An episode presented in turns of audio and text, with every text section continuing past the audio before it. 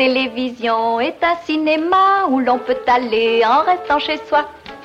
Allez, pousse-toi. Nous sommes le mercredi 17 juin et si tu sais pas quoi regarder ce soir, je te conseille Why Don't You Play in Hell?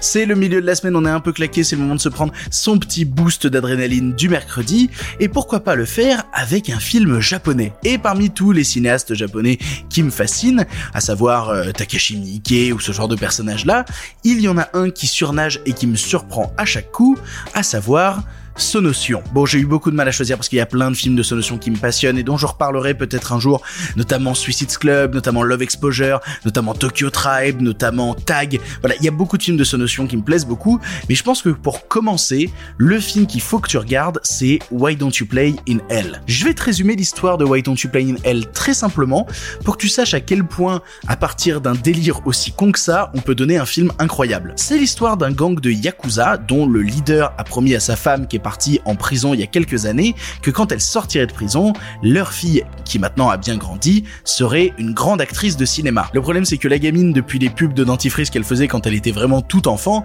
bah maintenant elle est une adulte et elle est toujours pas une actrice de cinéma. Et il va falloir se manier parce que la femme du Yakuza sort très bientôt de prison. Ne sachant pas vraiment à qui demander pour la faire rentrer dans le milieu du cinéma, il décide de recruter lui-même une équipe de tournage afin de faire leur propre film et qu'elle en soit la star. Et bien entendu, vu qu'on peut jamais rien faire comme tout le monde, le leader des Yakuza décide de prendre des, lycéens passionnés de ciné qui font des courts-métrages en amateur et il leur dit "Eh, vous voulez faire un film avec des Yakuza et ma fille dedans?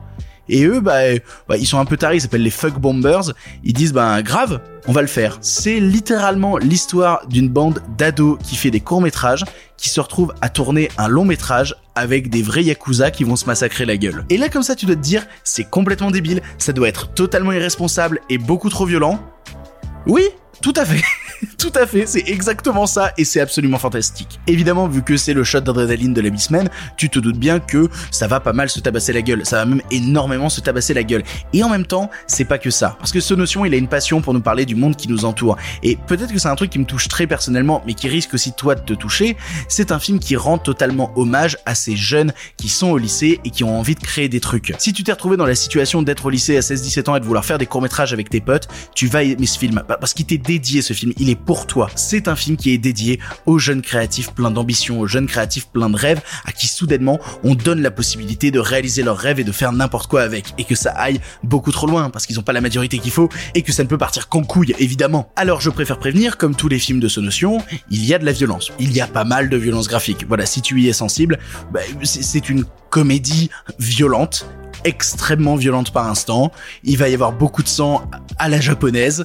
Il faut que tu sois au courant. Comme ça, je te l'ai dit. Tu, tu peux pas dire que je t'ai pas prévenu. Et ce qui est plutôt cool, si jamais t'es pas très très familier avec le cinéma japonais, c'est que c'est un cinéma qui est parfois un peu gueulard, où, où les expressions, notamment chez les acteurs et actrices japonaises, sont décuplées, contrairement au style de jeu d'acteurs et d'actrices plus occidental. Et là où dans un film avec des enjeux euh, beaucoup plus proches du réel, ça pourrait être gênant ce jeu complètement over the top, là ça s'inscrit parfaitement à l'intérieur. Ça peut être une vraie porte d'entrée, je pense, pour certaines personnes au cinéma japonais. En vérité, je sais pas trop quoi te dire de plus parce que j'espère vraiment que juste à l'énoncé du pitch, t'as envie de voir le film. Des, jeunes lycéens vont réaliser un film avec des yakuza qui vont se tranchouiller la gueule et ça va être drôle et ça va être violent et tu vas passer une bête de moments plein d'adrénaline.